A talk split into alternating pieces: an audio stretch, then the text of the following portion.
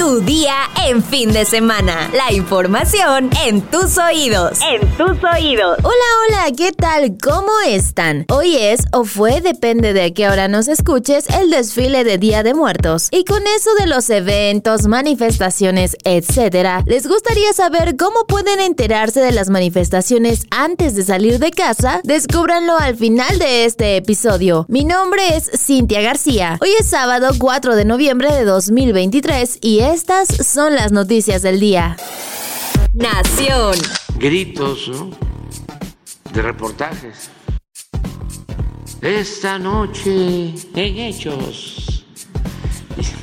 Pero no es que les preocupe, lo digo sinceramente, la situación de la gente damnificada de Acapulco, sino tienen problemas con nosotros y ni siquiera este, a la torre, sino a ese Ricardo Salinas.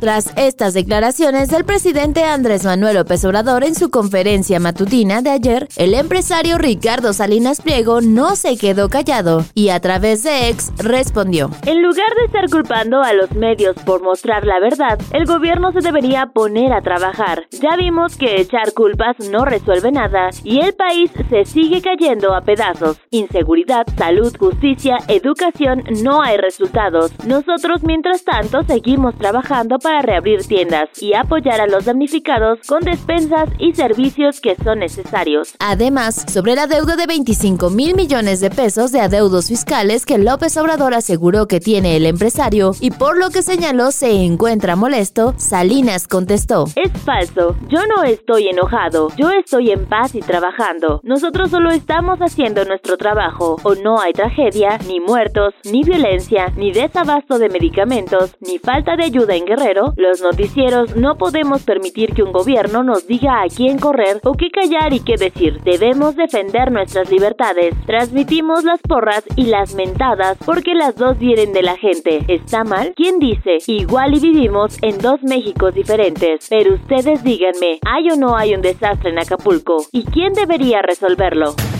La Universidad Nacional Autónoma de México informó que ni la tesis de la candidata presidencial del Frente Amplio por México, Xochil Gálvez, ni la de la doctora Claudia Sheinbaum, candidata de Morena a la presidencia, son producto de plagio. La UNAM no puede ni debe verse involucrada en la disputa electoral. Por lo anterior, a partir de esta fecha y para evitar que nuestra casa de estudios sea utilizada con fines partidistas, la UNAM solo emitirá dictámenes sobre posibles plagios en aquellos casos en donde sea la presencia de un grado académico para desempeñar un cargo de responsabilidad. Señaló en un comunicado. Agregó que las autoridades universitarias podrán seguir recibiendo denuncias sobre presuntas irregularidades en tesis, tesinas o documentos equivalentes de aspirantes a puestos de elección popular para su análisis y estudio, guardando estricta confidencialidad y no se emitirá dictamen alguno, sino hasta que el proceso electoral de 2024 haya concluido.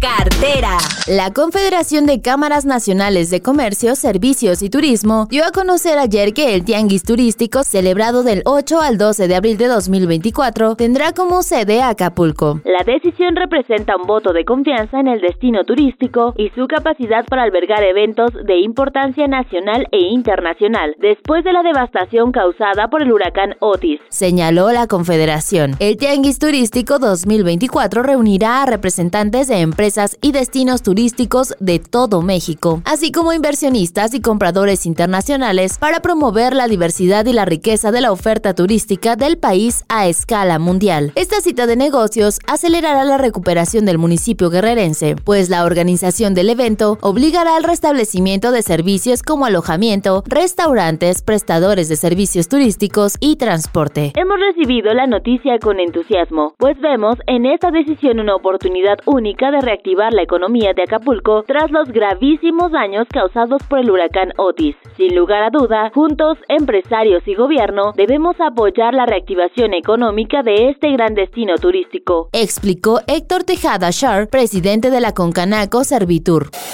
La nota curiosa del día. Día de Muertos ya pasó, pero si aún no quitas tu ofrenda o aún cuentas con cempasúchil, debes saber lo siguiente para reciclarlo. Esta flor tiene diferentes beneficios. Por ejemplo, es buena para la fertilidad del suelo y la sanidad de los cultivos. Asimismo, se usa para controlar plagas, pigmentos textil y alimenticio, remedios y herbolaria. No solo se trata de una flor decorativa, también es una fuente de nutrientes y se consume en té, ya que tiene propiedades antioxidantes, analgésicas, antiinflamatorias, antibacterianas, antidepresivas y hepatoprotectoras. Así que ya sabes, si pensabas tirarlas, no lo hagas y mejoraste un tecito. Y cuéntenos en los comentarios qué les pareció esta opción.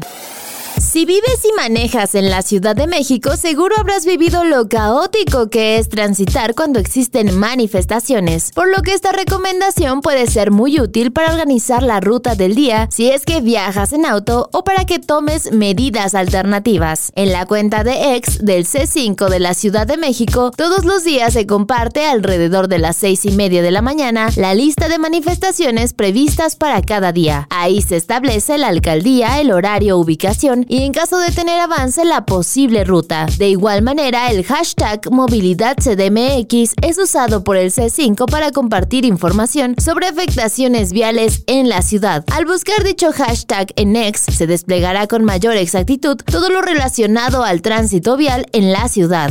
Ahora sí, vámonos con nuestra sección favorita, los comentarios. Marcos0205 nos dice, me gustaría que hablaran menos de política. SRMX nos comenta, me gusta esta incógnita de la identidad del señor X. Continuaremos a que se nos revelen más pistas y saber de otros lugares a donde podamos seguirlo.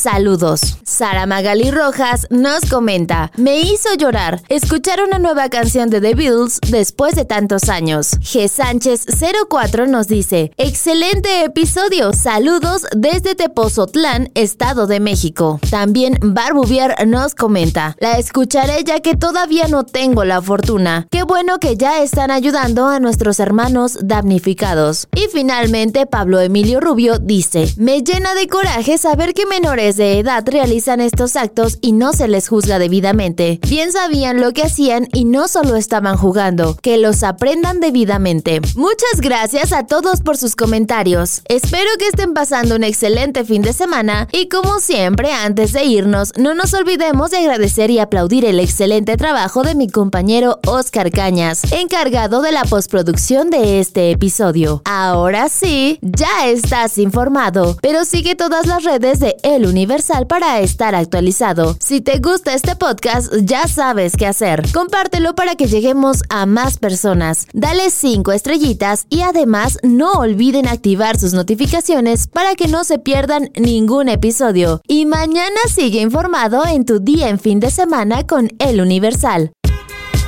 Tu día en fin de semana. La información en tus oídos. En tus oídos.